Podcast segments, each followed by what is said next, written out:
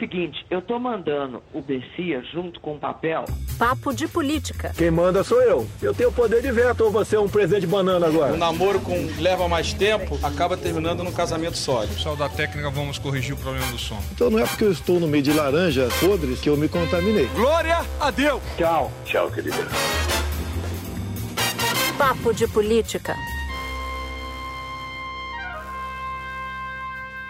Alô, Papo de Política começa agora. Eu sou Mônica Waldfogel. Natuza e Júlia estão nas merecidas férias. E aqui comigo estão Ana Flor. Olá. E Otávio Guedes. Olá. No programa de hoje, a gente vai falar bastante sobre retrocessos. No governo Bolsonaro, os casos de corrupção pipocam, nas palavras do próprio presidente. Escândalo de assédio sexual na Caixa Econômica Federal, que derrubou o presidente do banco, Pedro Guimarães e até que ponto a nomeação da Daniela Marques ajuda a limpar a barra do governo federal. Tem papo ainda sobre o ataque ao teto de gastos para financiar um pacote de bondades a três meses da eleição. Com isso, o governo fez um cheque-mate na oposição. Vamos começar? Vocês concordam que foi um cheque-mate? O que, que você acha, Ana Flor? Olha, existe um movimento dentro do Senado, dentro do Congresso, alertando para os problemas dessa PERO. A grande questão é que é um retrocesso gigantesco também da legislação eleitoral, porque a gente tem que pensar o que vai ficar para as próximas eleições.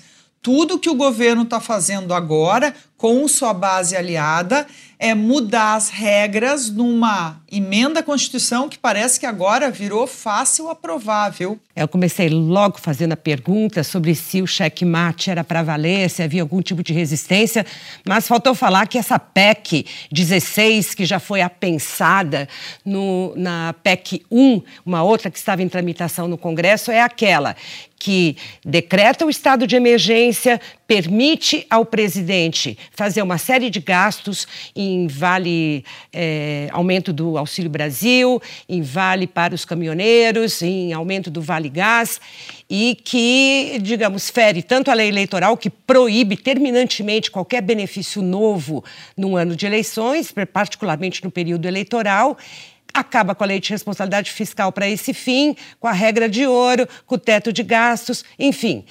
Ah, essa era a receita amarga, né, Otávio? Pois é, por isso que não é checkmate, porque não é xadrez, é buraco. E cada vez mais cava, mais buraco tem. E não tem mais aquela reserva. Como é que é o nome daquela reserva que você tinha, que você pegava, você batia e depois você pega no buraco? O tem? morto. O morto, pois é. Exato. Então, assim, é, o que, duas leituras sobre essa PEC rapidamente. Primeiro, que inventaram, a Ana Flor está falando aí, em mudar a Constituição. É, inventaram a PEC miojo, né? Você chega lá, em dois minutos, macarrão instantâneo. Vamos mudar, vem cá, o que, que a gente está precisando? E muda a Constituição. Isso é absolutamente antidemocrático. Quanto tempo se levou para pensar a Constituição de 88 e agora se muda como se faz macarrão instantâneo. É um escândalo. Olha, o mercado financeiro tão condescendente, Ana Flor, que hoje, é, já imaginando que esse aumento de gastos e essa burla nas leis de responsabilidade fiscal e teto de gastos, isso é, vai fazer aumento de inflação, que por sua vez vai fazer aumento de juros e já jogaram os juros futuros lá para cima. Mas o que você ia falar, Ana? Desculpe. Eu ia falar que a questão do teto de gastos, né? Com todas as críticas que ele tem, ele é especialmente bom em ano eleitoral, porque ele evita que o governo simplesmente aperte o botão da gastança. E é o que essa PEC está revogando. Quer dizer, o teto de gastos, mais uma vez, foi para o Beleléu. E, claro, como você está falando aí, a grande questão é, é o que vai ficar a partir de agora e como o Congresso e o próprio governo estão podendo passar o que querem. Isso está assustador. Mas o, Otávio Guedes falou de buraco, eu concordo, que tem o, o buraco financeiro em que a gente está é, mirando, que o abismo que nós estamos vendo aqui na frente, do ponto de vista da economia do, do país, é grave. Mas eu conversei com alguns senadores da oposição e todos eles, docemente constrangidos, dizem que, embora se preocupem com tudo isso que a gente está falando, mas acham que a miséria é muito grande, que é, tem muita morador de rua, tá, em todas as capitais a situação é gravíssima, tem a fome, tem o caminhoneiro que não consegue abastecer o seu tanque, o gás que ninguém consegue comprar e que, independentemente de ser eleitoral, estou falando da oposição, isso tem de ser votado. Eu acho que o checkmate é meio nesse sentido, né, Otávio? Eu percebi claramente todos eles fazendo longas justificativas por um voto sim, que dá tremendos poderes para o presidente Bolsonaro agora. É muito preocupante. Esses senadores de oposição, eles, mesmo com a justificativa, eles estão é, usando apenas a pobreza como biombo para criar um precedente muito perigoso. Agora, houve um esforço de redução de danos, né? Porque ao decretar um estado de emergência, ao trazer para dentro da Constituição o estado de emergência, ele não é previsto no texto constitucional, o relator Fernando Bezerra, do PMDB de Pernambuco, ainda tentou dar um cheque em branco ao governo. Olha só o que tinha no texto dele. Um, um, para enfrentamento ou mitigação dos impactos decorrentes do estado de emergência reconhecido, as medidas implementadas até os limites montantes previstos em norma constitucional, observarão, vem o inciso 4, a não aplicação de qualquer vedação ou restrição proposta em norma de qualquer natureza. Ou seja, o presidente Bolsonaro estaria livre para burlar toda e qualquer lei, norma, princípio constitucional que não fosse cláusula pétrea. Assim, os constitucionalistas é, leram esse inciso e acharam muito perigosos, achavam que dava ferramentas muito além do pagamento é, desses benefícios. E aí a reação do Congresso foi tentar fazer redução de danos, né, Ana? É, exatamente. Ele acabou voltando atrás. E me chama a atenção Fernando Bezerra, que pelo visto está se despedindo do Senado, ele falou que não vai mais concorrer, aceitar esse papelão. Infelizmente é um papelão porque é chancelar uma tentativa do governo e do próprio presidente de burlar as leis existentes para gastar, para, na verdade, bancar a reeleição. Um dos senadores me disse que o Bezerra foi lá na Casa Civil para escrever esse texto e quem aconselhou esse inciso 4, que libera geral o gasto, foi a própria Advocacia Geral da União. Uma forma de proteger o presidente no caso é, de alguém recorrer a, a, ao Supremo lá adiante, dizer que isso aqui não era constitucional, não estava certo fazer isso e que então isso estaria. Já é, a Constituição já estava dizendo, não, o presidente está livre para fazer fazer qualquer coisa até o final do ano, ele não é obrigado a seguir qualquer norma. E, então a, a AGU é parceira também né, dessa, dessa tentativa de burla na Constituição.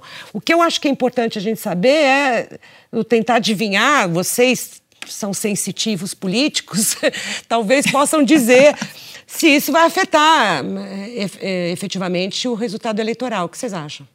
Olha, é, sensitivo eleitoral, acho que é o presidente que anda pressentindo algumas coisas, segundo os ex-ministros, né, Mônica? o dom de pressentimento é, é, nesse país, ultimamente, não tem dado bom resultado, não. Mas eu presinto mesmo assim, mas eu presinto que com todos esses vales, né, todos esses vales, todas essas bondades, é, você tem pouco tempo para reverter um quadro é, de mal-estar muito grande na sociedade. Né? É, palavras que, quando acabou a ditadura, existia, era carestia, lembra disso? Era carestia, uhum. custo de vida. É o, é o, comentário de todo mundo que vai a um supermercado, vai a um mercado e volta, volta assustadíssimo né, com a inflação. Então você tem essas benfeitorias, essas benfeitorias, é, esses vales, tudo, são feitos ali é, em detrimento de uma responsabilidade fiscal, e aí isso na economia provoca outros problemas, né, como a alta do dólar, etc., aumento da inflação. Então, você pode estar tá dando com uma mão e tirando com outra. E nós temos menos de 100 dias para o eleitor sentir a melhora na sua vida com esses programas e dizer: não, eu quero mais quatro anos de Bolsonaro acho que é muito mais um desespero eleitoral do que algo efetivamente que a gente possa, daqui a 100 dias, dizer: ó, realmente foi uma jogada de mestre. Agora, difícil também vai ser sustentar esse valor em 2023. Não há nenhuma indicação para além do que a taxa de juros vai fazer de efeito, mas que se a, a, inflação diminuir, significa que também a atividade econômica diminuiu, ou seja, o Brasil passou a crescer menos, então esse aumento aí no emprego registrado pela PNAD pode não se sustentar, é saber se esse benefício nesse valor continua em 2023. É outro problema, porque enquanto isso, lá na Câmara, porque aqui tem que ficar olhando para a bacia aberta e para a bacia fechada. Enquanto isso, lá na Câmara, o, a Comissão de Orçamento estava aprovando a Lei de Diretrizes Orçamentárias de 2023, que é aquela lei que fala para o governo como que o governo tem que fazer o orçamento para o ano seguinte. E aí conseguiram aprovar, já na comissão, pelo menos, é, que as emendas do orçamento secreto as emendas do relator serão impositivas e mais que impositivas.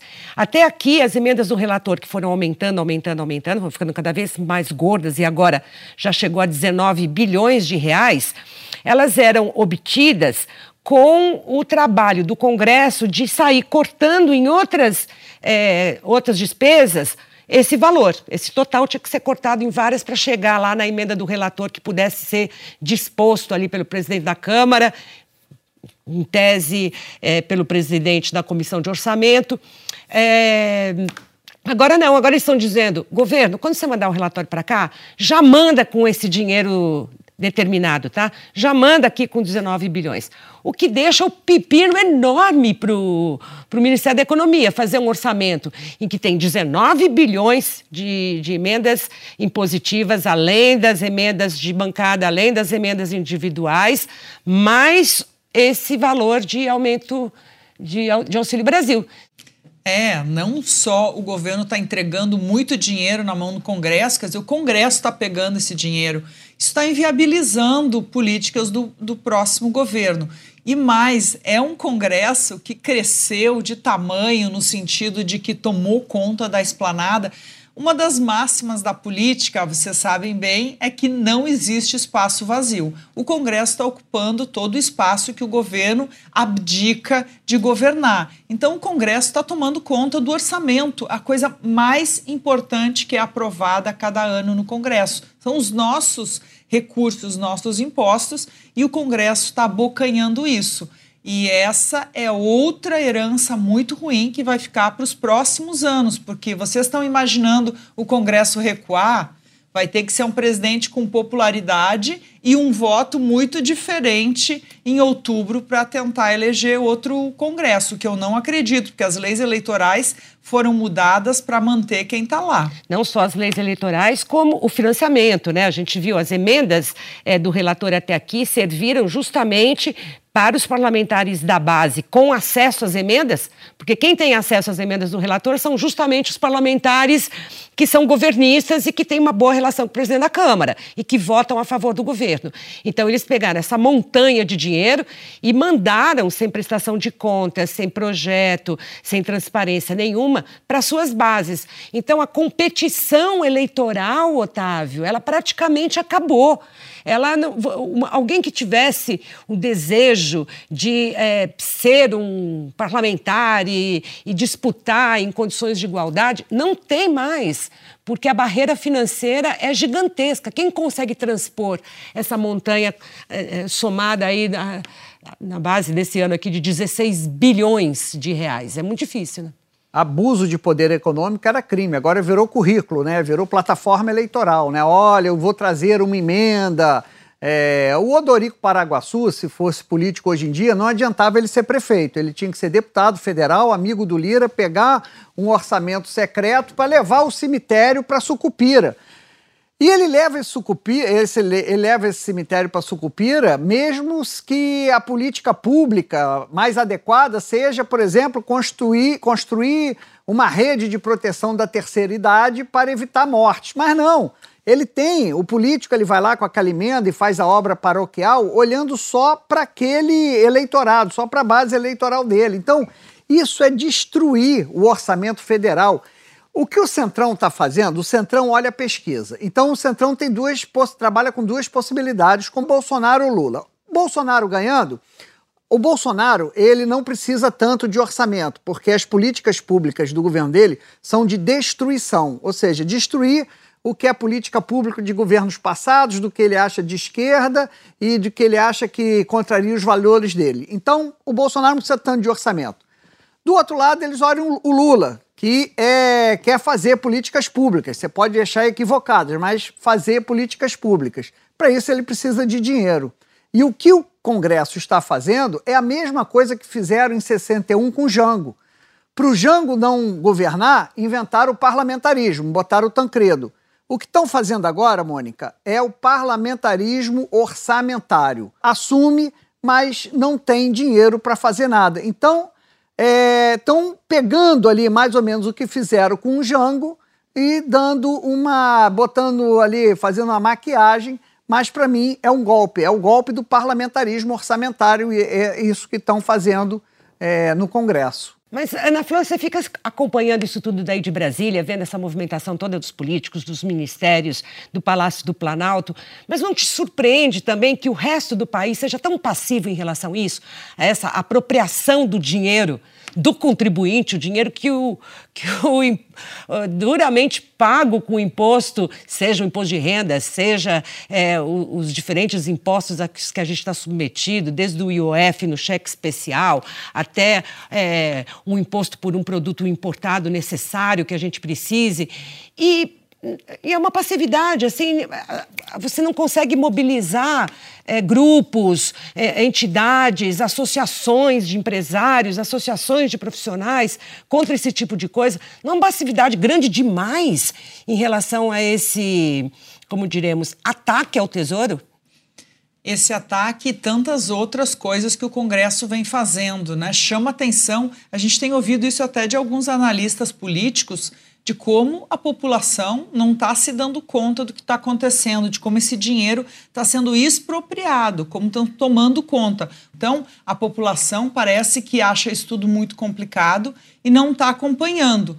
Olha que interessante, o relator hoje da Comissão de Orçamento é um aliado do presidente Jair Bolsonaro, que é o senador Max Duval, que já ensaiou uma oposição quando o Podemos estava ali com a candidatura de Sérgio Moro com o desaparecimento de Sérgio Moro, esse Podemos foi todo para a base bolsonarista. E aí está havendo uma articulação até junto com o presidente da Câmara, Arthur Lira, para que no ano que vem esses recursos sejam também controlados pela mesma base de Lira, não importa quem ganhe a eleição. Então, a gente olha essas coisas acontecendo, essa costura em relação ao dinheiro do contribuinte acontecendo e chama muito atenção mesmo e é trágico o que a gente vai ter de consequência. É como se todo mundo tivesse se conformado de que o Brasil vai ser um país mesmo subdesenvolvido, vai pagar muito imposto, vai ter pouco retorno, as políticas públicas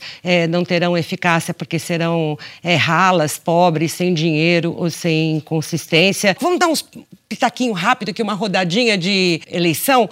Embora o presidente Bolsonaro tenha pela manhã confirmado que o apresentador, jornalista José Luiz da Atena, seria candidato ao Senado na chapa bolsonarista aqui em São Paulo, passadas algumas horas e o Datena desistiu.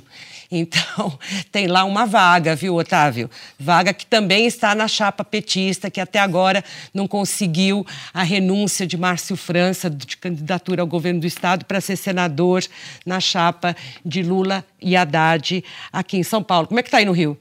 Olha, aqui no Rio, tá, aqui no Rio tá ligado a São Paulo. Por quê? Essa saída do Datena pode ser mais um argumento para o Haddad olhar para o França e abraçar e falar: meu senador, né? tá, tá, tá resolvido, o campo agora tá mais fácil, vamos embora, vamos nessa, vai ser senador.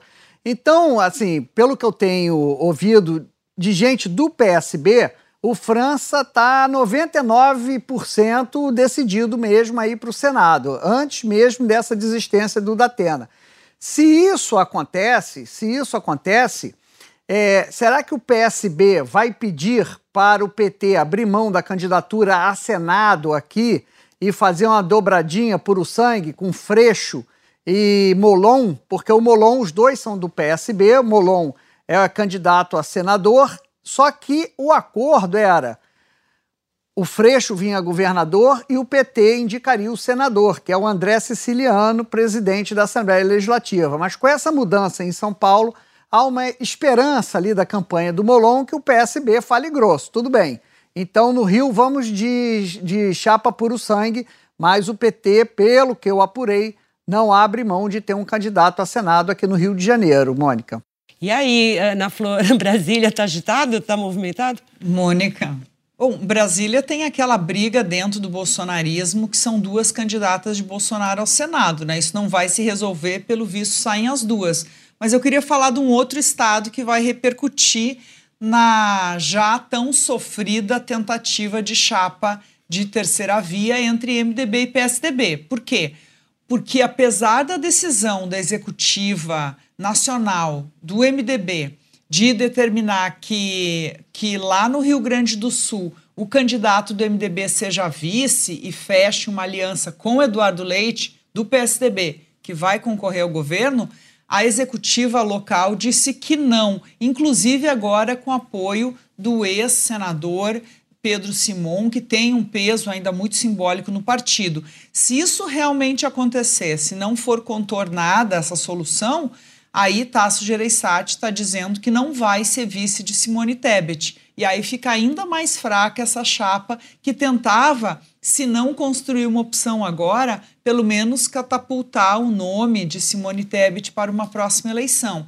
Então isso está é, tá bastante complicado. A Ana falou de terceira via, eu quero contar uma história rapidinho. Aqui no Rio de Janeiro estão vendendo toalhas do Bolsonaro e do Lula. Aí fica uma exposta do lado do outro. É super engraçado, tá? Aí uma, é uma toalha enorme, Bolsonaro e Lula. Eu ando ali na rua e tem um camelô que eu brinco muito, né? Aí eu brinquei com ele, falou assim: cadê a terceira via? A toalha da terceira via? Ele falou: terceira via? Isso aqui é algodão puro, rapaz. Ele nem entendeu o que, que era a terceira via. Quer dizer, o povo não está nem ligado nessa história de terceira via, entendeu? Então está muito difícil. 100 dias da eleição, você, você assim, não está na boca do povo, está nem sabendo. Terceira via que é, rapaz? Isso é algodão. Terceira via é o jargão do jornalismo é e da política. Né? Dos é a comprovação do que os marqueteiros falam, que terceira via é o pior dos nomes que podia ter. E teve um caso rumoroso também essa semana, porque é até difícil classificar né, o escândalo da Caixa Econômica Federal. A gente viu lá o Pedro Guimarães, presidente da Caixa, envolvido num, num escândalo de grandes proporções com a denúncia primeiro de cinco é, funcionárias que teriam sido sexualmente assediadas pelo presidente da Caixa. E depois, outras mulheres começaram a surgir também com seus depoimentos, confirmando o depoimento daquelas mulheres. E não só de assédio sexual, mas de assédio moral brutal. Um presidente de estatal que grita com todo mundo, é, que é, humilha, que tem expressões chulas para se dirigir aos funcionários, mas o que pegou foi a coisa sexual, né, Ana? Ah, Mônica, não é aceitável. Primeiro, não é, não é aceitável em 2022 que isso ainda ocorra, e especialmente numa empresa que era para ter todos os níveis de governança, que teve a sua governança e compliance reforçado desde 2017.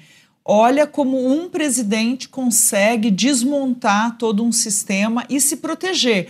Os relatos que eu ouvi, tá, de dentro, até mesmo dentro do conselho de administração, que por meio dessa pressão, desse assédio, ele afastou conselheiros independentes, ele fez outros conselheiros pedirem demissão, ele retirava pessoas da diretoria e ele chegou em alguns momentos quase aí às vias de fato com algumas pessoas que se diziam que não iam aceitar os gritos dele. Foi realmente sério isso. E eu conversei também com uma ex-funcionária que chegou a, digamos, é, atender a, esse, a esses pedidos ou essa situação muito constrangedora. Ela fala que precisou deixar a empresa, ela chorava todos os dias, teve que tomar antidepressivo, que era uma situação terrível. Agora, é interessante como isso cai num momento, né, Mônica, que é, Bolsonaro tem tanta dificuldade com o público feminino e, ao mesmo tempo, não foi ele que demitiu o presidente da Caixa e claro, as mulheres vão lembrar disso, né? As mulheres que, segundo o Datafolha, lá em 2017 dizia 47% das mulheres já sofreram algum tipo de assédio. É questão seríssima e tem que ser discutido aí de preferência nessa campanha eleitoral. Vou discordar nesse pedacinho aqui, que isso cai no momento. Apenas veio à tona, né? Mas me parece que é uma pontinha do iceberg, porque é exatamente o que é o governo, é como esse governo pensa que mulheres são seres de segunda classe, me impressionou muito naquela audiência do Ministério da Saúde, quando se discutiu o aborto legal, que uma secretária da mulher do Ministério da, da ministra Damares é, dissesse, acusasse as mulheres de irem aos hospitais públicos alegando que fosse é, que, que, que tinham sido estupradas para conseguir o aborto legal, e ela, ela dizia: havia inúmeras fraudes sem comprovar, sem nenhuma, sem nenhuma é, nada concreto que justificasse você pegar e falar, tomar aquela informação, nossa, tem fraude mesmo? Será que os hospitais públicos estivessem tão complacentes, tão condescendentes, que qualquer mulher que entra lá dizendo precisa fazer um aborto legal porque foi estuprada e o hospital faz, será que não há todo um, um procedimento até se chegar? Então, até as próprias mulheres que atuam nesse governo, Otávio, parece que não, não respeitam então, né, a voz é, das mulheres não é levada em consideração. Porque nesse caso do Pedro Guimarães, a gente acompanhou nas redes sociais a quantidade de mulheres e de homens bolsonaristas que desconfiavam, achavam que não era verdade. É, a manifestação mais ruidosa que teve de todas foi o do presidente Bolsonaro. O silêncio é uma manifestação, né? E o silêncio do presidente, porque ele não precisaria, lógico que ele não pode acusar é, o presidente da Caixa, Pedro Guimarães, que ele tem um benefício da dúvida, né? Inclusive, é, tem todos os direitos que a democracia lhe assegura. Democracia é essa que o Bolsonaro não gosta. Mas, no entanto, faltou a palavra de solidariedade às vítimas. E que vítimas? Essas mulheres da Caixa, não apenas elas, mas todas as mulheres eleitoras que acordam 5 da manhã, voltam para casa às 6 da tarde e enfrentam ônibus e o trem lotado. Porque a gente não pode esquecer que nós somos o país do vagão feminino. Nós tivemos, ao invés de reprimir o assédio, mudar a cultura, nós criamos vagões para que as mulheres viajassem sem ser importunadas para protegê-las dos Pedros Guimarães da vida. Mas você falou do silêncio do Bolsonaro, para mim o Lula também fez silêncio. A frase dele me incomodou. Eu acho que também é obrigação de um governo de esquerda, que se pretende, um partido de esquerda que se pretende solidário às mulheres, também ser solidário a essa voz feminina que fez a denúncia. O presidente disse, é, o ex-presidente Lula disse, o, eu não sou nem procurador nem policial para comentar esse caso. É esquisito, né, Ana?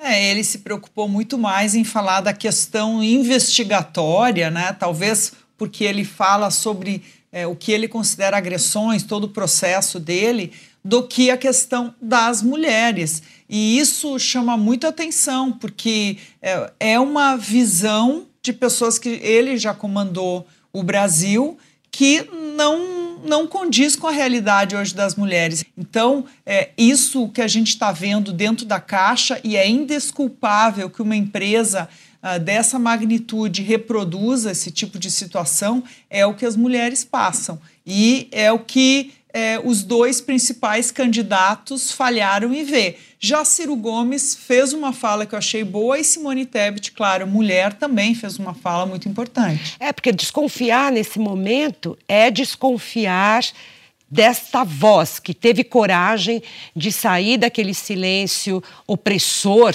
é, de ser assediado por um chefe, né, por um presidente de empresa, e fazer a denúncia no canal interno da, da, da, Caixa e depois ter de recorrer ao Ministério Público porque não houve nenhuma eficácia.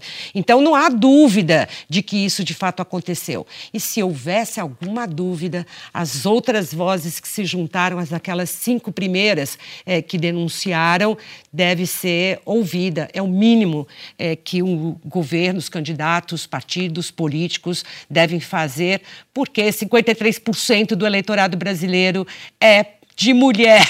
Poxa, como é que eles se esquecem disso, Otávio? Não, e assim, é seletivo essa história do Lula não querer falar porque não é investigador nem procurador. Porque vamos aqui, morreu o, o Bruno Pereira e o jornalista Dom. Aí o Lula solta uma, uma nota oficial que diz: nossa primeira palavra é de solidariedade aos familiares, amigos e amigas do indigenista e do jornalista, ou seja, presta solidariedade e reconhece a dor.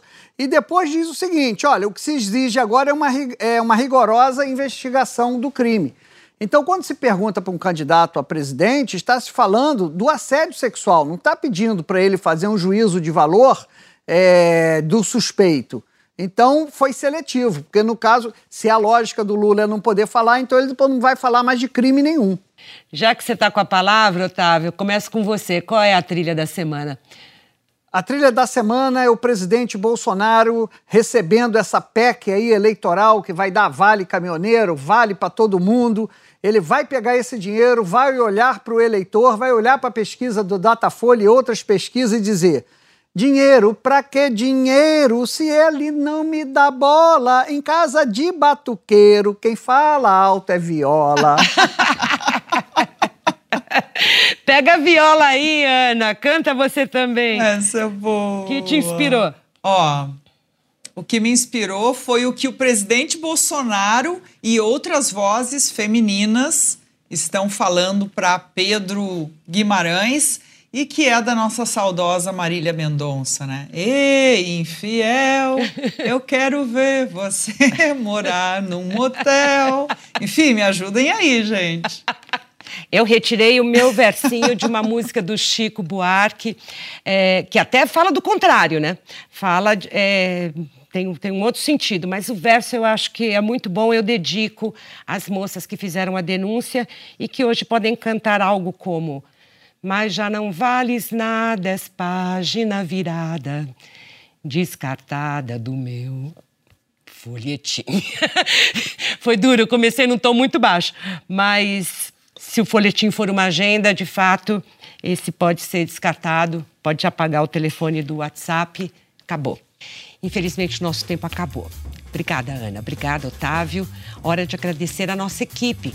Edição executiva Daniela Abreu, edição e produção Júlia Zaremba, Laís Borges, Felipe Costa e Gabriel Quecchio.